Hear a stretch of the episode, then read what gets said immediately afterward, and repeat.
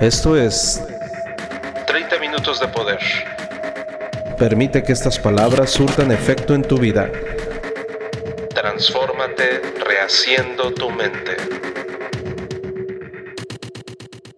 Hola, hola amigos, ¿cómo están? Una vez más estamos transmitiendo 30 minutos de poder. Ángel al micrófono, ¿cómo te encuentras? Deseando que estés bien. Primero, deseamos que te encuentres bien, fenomenal, y yo creo que estás bien porque nos estás escuchando. Y eso es bueno. Digo, los problemas siempre hay, mm, te deseo que los puedas resolver prontamente y van a surgir otras inclemencias, qué sé yo, algunos por, por tu culpa y algunos no son por tu culpa, pero de alguna manera deseamos que los afrontes con éxito. El día de hoy voy a tratar un tema, es delicado el tema que voy a tratar el día de hoy, pero nos, nos compete a todos. Cuando enfermamos, es el tema de cuando enfermamos. Y entonces, ya cuando entramos a una edad mediana, el otro día fui a, a platicar con un amigo, me invita a comer. Mi amigo tiene 56 años, creo, y yo tengo 46. Entonces yo le estaba hablando de lo que había hablado, eh, eh, valga la redundancia, en un, en un podcast. Y él me dice, ¿a qué le llamas la edad mediana? Le digo, bueno, a partir de los 40. Y me dice, es que tú eres un pequeñuelo, me dice. O sea, lo bueno de la vida empieza a partir de los 50. Y le digo, claro, eso lo sé. Pero a partir de los 40 te vas preparando para los 50, ¿no? Entonces ahí viene lo bueno, está padre. Bien, Sí, está muy padre todo. Si eres una persona saludable y ya estás entrando en la edad mediana, te felicito porque se disfruta enormemente. La verdad, jamás cambiaría mis 46 años por, por, por mis 20. jamás. La verdad, mil veces me siento muchísimo mejor y, y, y como, como lo dijo por ahí un sabio, eh, eres más viejo, pero es padrísimo porque ya alcanzas a ver desde kilómetros a los pendejos, ¿no? Ya, y, cuando tienes 20 años, pues todo, todavía está como complicadito, ¿no? Bueno, dicho esto, amigos, que no es el tema, el tema de hoy es que empiezan las enfermedades, empiezan las dolencias, empieza una vida dura, Todas las personas se enfrentan a la enfermedad en algún momento de su vida. Todas. La persona que enferma pierde energía, ¿cierto? Desde una gripita ya no está igual. Perdimos eh, energía, puede ser que perdamos movilidad, en algunos casos hasta la belleza, puede ser que hasta dejemos el trabajo. El otro día estaba yo presumiendo que hace muchos años puse una taquería y, vendía todo y hubiese sido una taquería exitosa y me preguntaron, bueno, ¿y por qué la dejaste? Bueno, por las riumas. Eh, yo era el que asaba la carne, partía la carne y además tenía que atender cosas eh, como el refresco que salía del refrigerador entonces caí en cama y no aguantaba el dolor de mis manos y de mi cadera porque ahí mismo llegaba el fuego del, del asador, ¿no? Entonces sí, efectivamente, la enfermedad puede lograr que pierdas tu trabajo. Hay enfermedades que son crónicas, es decir, que duran en el tiempo, como el asma, la diabetes, eh, puede, podemos hablar de un cáncer, parálisis, hay otras que requieren de una cirugía, amigos. Por eso la enfermedad despierta miedo y eso es lo que, lo que a nosotros nos compete en 30 minutos de poder. ¿Cuál es la actitud que debemos manifestar cuando enfermamos? Todos enfermamos, todos la hemos pasado dura de repente. ¿Y cuál debe ser nuestra actitud? Porque mira, no solamente es la enfermedad, sino también es el miedo, el miedo de la enfermedad. Y a veces es peor que la misma enfermedad.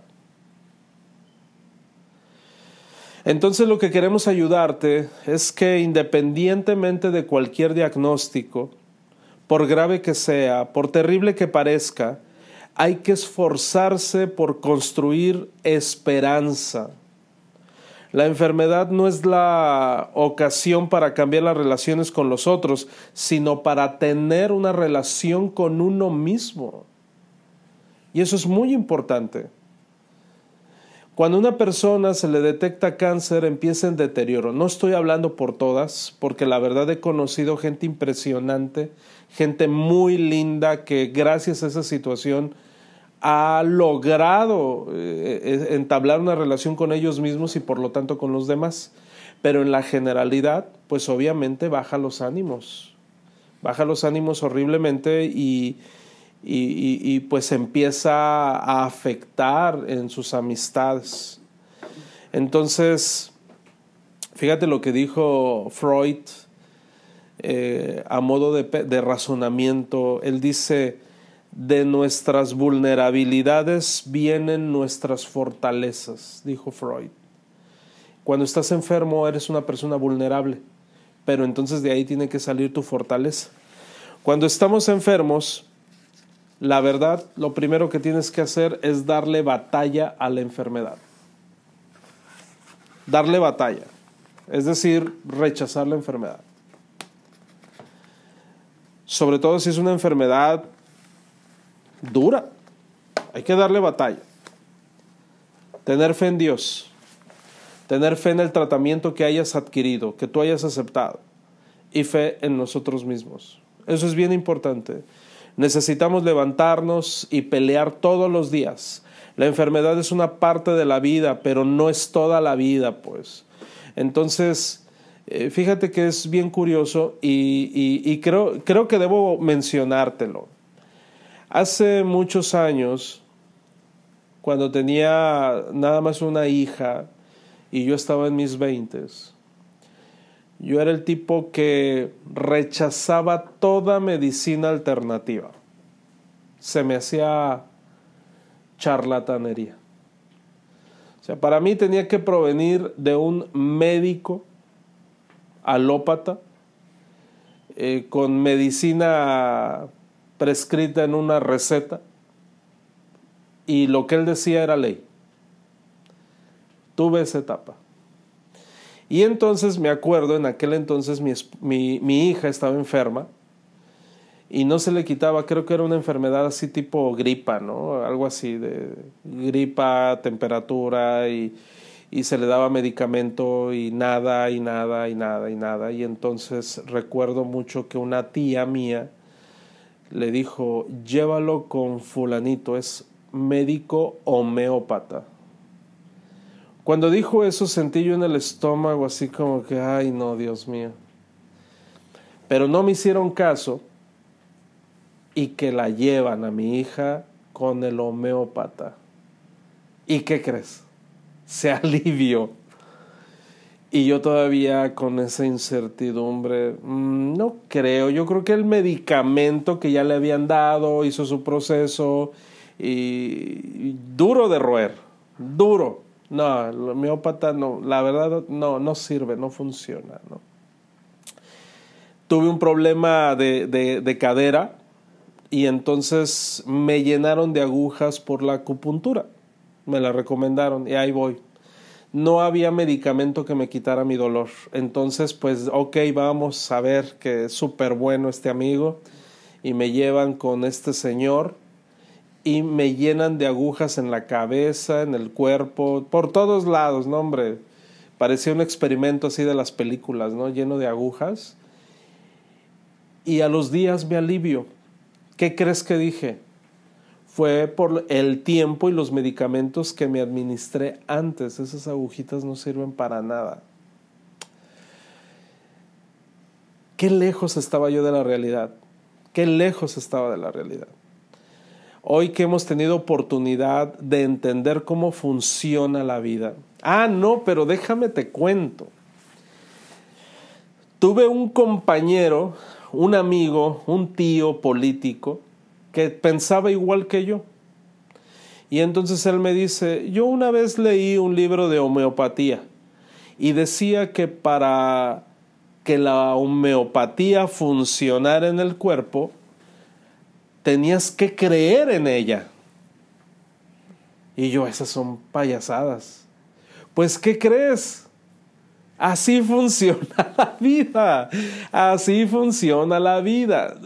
Digo, somos tan irresponsables de nosotros mismos que queremos tener la enfermedad y queremos que alguien maravillosamente por arte de magia nos quite la enfermedad, pero es mi enfermedad, güey. Entonces yo me quedo con ella. Soy paciente, quítamela. Cuando en realidad no estás intencionando que se vaya. Y era, eran palabras de sabiduría ese libro de homeopatía, pero lo tomamos por el lado contrario, por el lado estúpido. Y resulta, amigos, que es bien importante si estás atravesando una enfermedad o alguien de tu casa, alguien, algún ser querido está atravesando una enfermedad, tenemos que enseñarle primero que sí, efectivamente, tiene que creer en sanarse. Tiene que creer en sanarse. Tiene que estar en el modo sanar. Yo sano, yo estoy bien. No es nada fácil, no es nada fácil amigos porque es como cuando empiezas a trabajar y, y, estás emprendiendo y dices, ¿y si vendo? ¿Y si no vendo? ¿Y si me dicen que no? Es exactamente lo mismo. Tú estás enfermo y te hace sentido lo que te hablan. ¿Sabes qué? Mira, eh, hay un tecito de esto con el otro, gente que sabe, sobre todo gente que, que está conectada con, con la medicina ancestral y no les crees. ¿Será verdad? ¿Será mentira? ¿Será la vieja del otro día?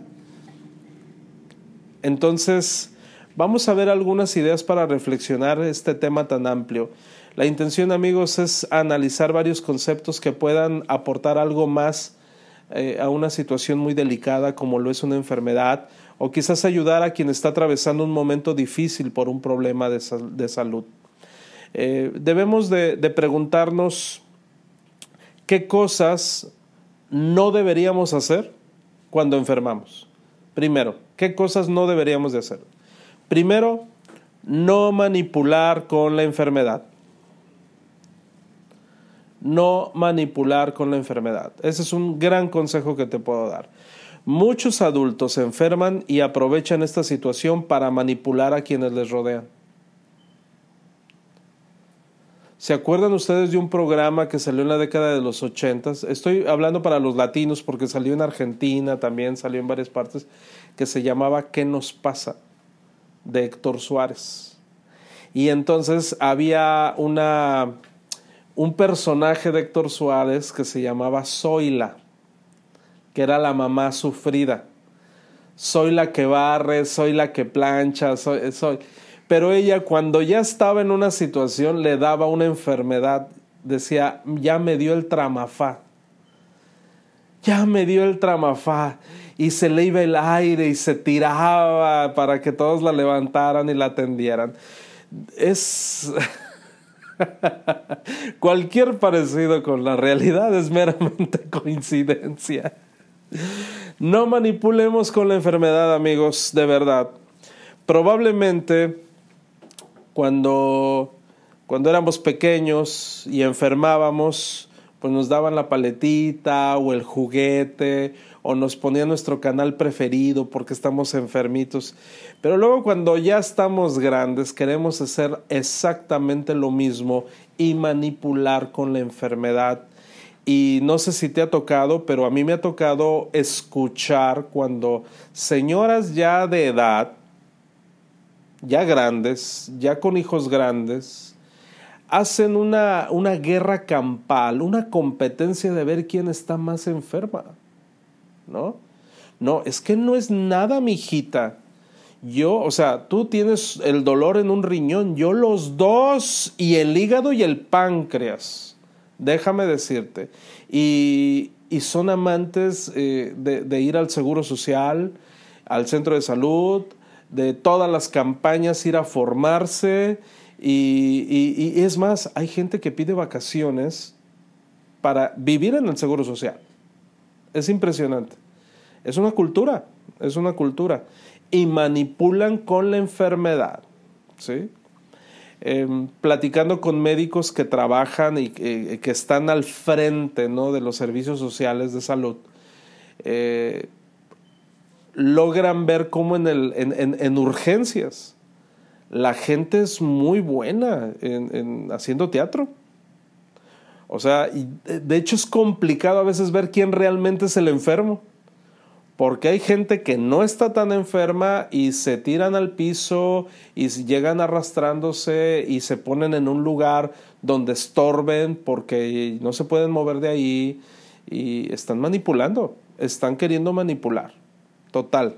Entonces no lo hagas porque vas a complicar todo. Lo vas a complicar. ¿Te fijas? Estamos hablando de cosas que no debemos hacer cuando enfermamos. Siguiente, no sentirnos impotentes. Porque esa es otra, ¿no? Estoy enfermo, no puedo. No puedo, es que estoy limitado. Cuando interrumpimos nuestras actividades como trabajar, estudiar, divertirnos, salir con amigos, nos estamos colocando en el rol de víctimas. Cuando alguien recibe un diagnóstico de enfermedad, dentro de lo posible, no deberíamos abandonar nuestros quehaceres cotidianos, porque nos vamos a enfermar más. Y lo primero es que, ay, no, es que, es que como me detectaron diabetes y, no, y, yo aquí, ¿no? Sigue haciendo tu vida normal. Sigue haciendo tu vida normal. Simple y sencillamente a lo que ya estás haciendo solamente agrégale el tratamiento médico y ya. Pero tú sigue con tu vida normal. Créeme que te va a ayudar a sanar. Eso es, creo que es uno de los mejores consejos que he escuchado. ¿eh? Sigue tu vida normal en lugar de que lo interrumpas todo. Digo, hay veces que la gripona pues no se puede y tienes que caer en cama, ¿no? Pero sobre todo me estoy enfocando en aquellas enfermedades que ya que, que, van, a, van a estar contigo un buen tiempo. Entonces ahí sí te pido que continúes adelante con tu vida, ¿no? De verdad. Durante una enfermedad, tampoco deberíamos eh, voltear a nuestra vida anterior, porque esta actitud solo nos conduce a sentirnos impotentes, porque, porque pues el pasado ya pasó. ¿no? Imagínate las personas que tienen que estar ya con silla de ruedas a mí me encanta ver las personas cuando están en silla de ruedas y tienen una actitud muy normal. Es más, hasta ellos mismos se hacen carrilla a ellos mismos. Y eso es genial. Pero qué horrible es cuando una persona que está confinada a una silla de ruedas y tiene pésima actitud. Ustedes que pueden, vayan. Ustedes que pueden esto. Yo estoy limitado, yo aquí me quedo porque no puedo. Mira, esas personas, híjole, pues mira, no hay de otra. Ya quedaste en silla de ruedas y se oye muy duro, pero ya estás en silla de ruedas. Entonces trata de hacerle la vida más fácil a los que van a seguir conviviendo contigo. Y qué padre es cuando esta persona logra ser considerada como una persona normal igual que todos se olvida que es el tipo de silla de ruedas. Se olvida completamente. Y es tomado en cuenta como cualquiera de los demás. Entonces, no lo hagan. Otro consejo que no debes de hacer cuando enfermamos. No sentirnos culpables. Ahí te va. Es inútil pensar lo siguiente, ay, esto es bien común, ay, no. Ahí te va.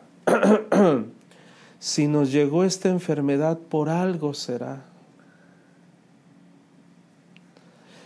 En un intento de hallar una respuesta que calme nuestra ansiedad, la enfermedad no se agota en una única razón, obedece a múltiples factores que sería imposible describir aquí. Entonces, no, no, no te pongas a, no te pongas ni, ni, filosófico ni esotérico porque te vas a dar en toditita la torre, ¿no? Sobre todo los que dicen, es que es un castigo de Dios. porque estaba viendo la película y cuando la chica se quitó la blusa no me volteé. hay personas que piensan eso, hay personas que piensan eso. Y entonces no, no, no, no funciona de esa manera. Y créeme que te va a ayudar el no tener este tipo de, de, de acciones, ¿no? Vimos tres. No manipular a la gente con tu enfermedad, no sentirte impotente y no te sientas así como, como que el culpable, ¿no? Que por, por algo que, eh, que quizás el, karma, ¿no? Es que por el karma y esas cosas, ya después hablaremos de eso, pero no ayuda nada si ya te cayó el chahuistle, ¿no? Si, si estás enfermito, no, no te ayuda en nada, te lo juro, ¿vale? Ahora, cuando un ser querido enferma, no eres tú el enfermo, es un ser querido. ¿Qué cosas no deberíamos hacer frente a la enfermedad del otro?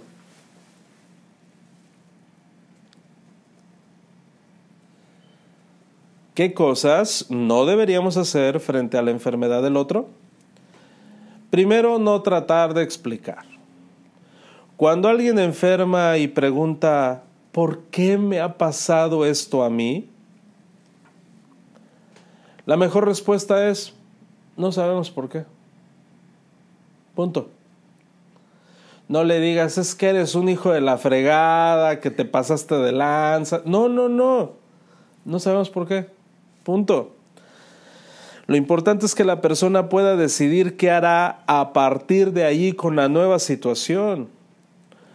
Por lo general, lo más conveniente es animar al enfermo a presentar batalla a la enfermedad, nada más.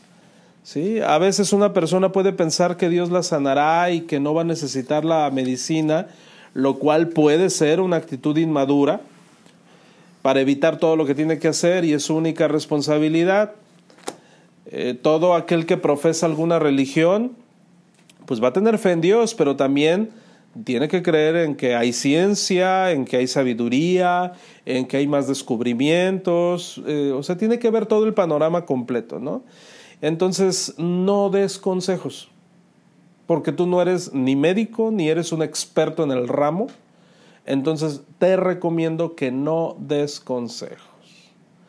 En una ocasión recuerdo que una señora fue a reclamarle a mi mamá porque el hijo le dijo a su mamá, estaba enfermo de las anginas, el, el, el, chamaco, y entonces él se enfermó peor, y entonces la señora va y le reclama a mi mamá.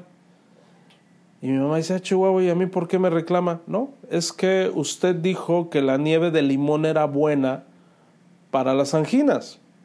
Y entonces mi hijo agarró y se echó la nieve, pero y se puso peor que fue a dar al hospital. Bueno, Fíjate, qué cosas, ¿no? Qué, qué, cosas tan interesantes. En realidad mi mamá no había dado el consejo al muchacho. Mi mamá lo dijo en una plática y el muchacho ahí estaba y no entendió bien el contexto. El asunto es que mi mamá comentaba que cuando en un hospital te operan las anginas, para sanar más rápido, después de la operación de las anginas, te dan nieve de limón el chamaco no entendió completo el consejo y él dijo nomás me voy a echar la nieve de limón y entonces van y reclaman. Entonces hay que tener muchísimo cuidado porque luego somos amantes de los remedios y olvídate, ¿no? Después, ¿para qué meternos en camisa de once varas, no? Otra cosa que no debes de hacer frente al enfermo, frente a la enfermedad de la, de la persona, ¿no? No vamos a llamarle enfermo.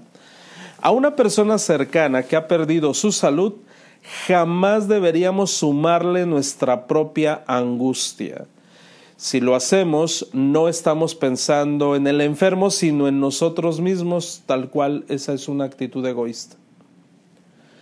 Toda vez que nos encontremos con alguien a quien le han diagnosticado una enfermedad, hay que transmitirle esperanza, fuerza, optimismo, tres pilares para sobrellevar y superar cualquier situación adversa.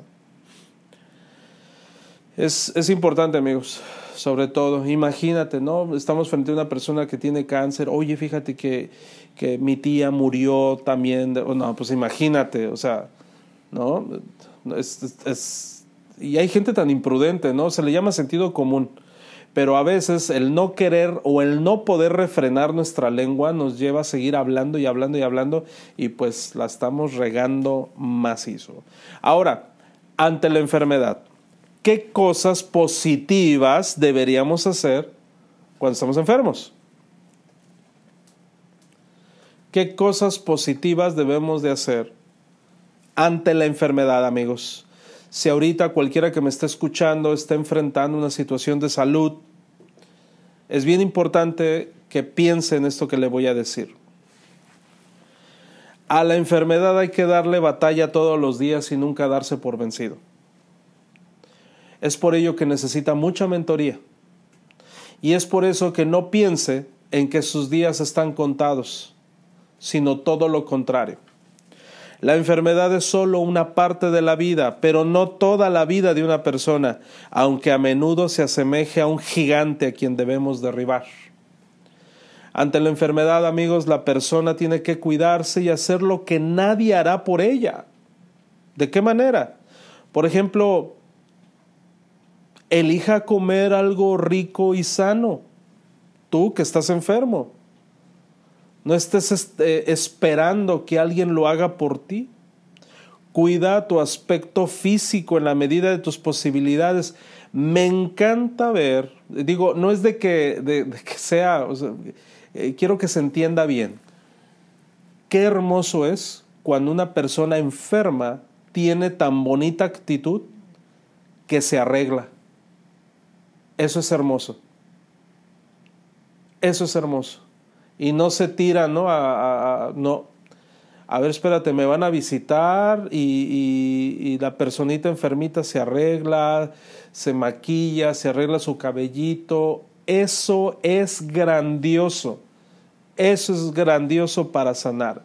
Entonces, si estás ahorita atravesando una situación de salud, no dejes de arreglarte, no dejes de ponerte bonita, guapo, ponte bien y si está dentro de tus posibilidades, sal a tomar aire, tómate un cafecito, disfruta de una buena película. Se trata de hacer acciones que brinden bienestar, pues, elevar frecuencia. Ante una enfermedad, la persona se tiene que visualizar sana, fuerte y querida. Ante la enfermedad la persona debe de, participar activamente en su tratamiento. El diagnóstico recibido, por duro que sea, es solo eso. No es una condena a muerte ni el comienzo del fin, por el contrario, es el inicio de una batalla de esperanza cada día. La persona necesita comprender que tiene una enfermedad, pero no es la enfermedad. Así que es mejor decir tengo diabetes y no decir soy diabético. Qué diferencia, ¿no? Durante una enfermedad lo mejor es establecer metas a corto plazo que puedas alcanzar y disfrutar. Es decir, actividades que brinden satisfacción inmediata. Por ejemplo, hace, hace un tiempo eh, tuve una operación en mis ojos y me di cuenta de algo. Cada que tomaba un avión me dolían mis ojos más y se me irritaban más. Entonces tenía yo mucho trabajo y tenía que estar tomando muchos vuelos, a veces dos o tres vuelos durante todo el día. Y fue muy pesado. Entonces, tenemos que ser congruentes y realistas, independientemente de lo que piensen los demás. ¿no? Entonces, de repente, decido bajarme de los aviones y decido vivir mi enfermedad, aliviarme, pues y entonces empiezan a hablar las personas, Ángel, ¿todo bien? ¿Por qué no viniste? ¿Por qué esto? ¿Por qué el otro? Bueno, lo que pasa es que tengo una situación de salud y si sigo subiéndome a tantos aviones jamás me voy a aliviar. Sencillo, así, con muy buena actitud. ¿Qué voy a hacer? Seguir trabajando desde aquí, ya sea buscar la manera, una alternativa, no detenerme, sin embargo, ver la, la, la mejor opción para mi salud, ¿no? Así tienes que hacerlo, así tienes que visualizar tu enfermedad. En lugar de decir esto ya se jodió, ni modo, ya no puedo, este, estoy imposibilitado. No, para nada, al contrario. Se puede aceptar el diagnóstico de una enfermedad, pero nunca un pronóstico porque nadie sabe qué va a suceder en el futuro. ¿Ok? Tienes este diagnóstico, lo acepto. Pronóstico, no lo acepto. Dicha actitud nos permite esperar lo mejor y construir hacia adelante cada día. Es un arte estar enfermo y también estar con enfermos. ¿Te fijas? Lo que se debe y lo que no se debe de hacer. En una ocasión, como, como charra, en una ocasión, una joven bonita, un poquito pasada de peso, andaba en bicicleta y entonces se iba a caer y iba por una banqueta y había un cerco con picos. Entonces se iba a caer, se quiso agarrar del cerco y uno de los picos de acero se le encajó en el brazo. Y entonces le molió ahí el, brazo, se, se le hizo un moretón.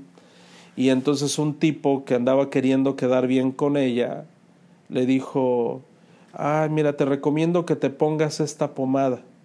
Allá en el rancho se lo ponen a las vacas y se alivian inmediatamente.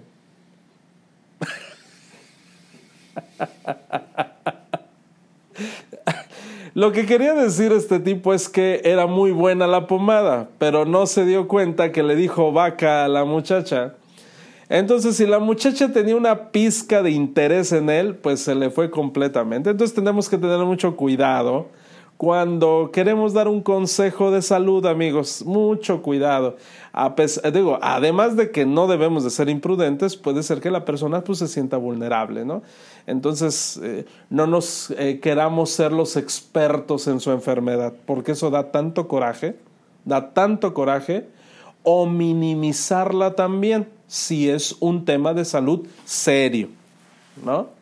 Si es un tema de salud serio, sí eh, el, minimizarla, si, híjole, de repente podemos caer en la imprudencia, ¿sale? Pues les mando un abrazo amigos, espero que les haya gustado este tema y creo que nos puede servir a todos. Te mando un abrazo y nos vemos en la siguiente. Chao, chao. Esto fue 30 minutos de poder 30 minutos para gente pensante. Por Ángel Hernández. Hasta la próxima.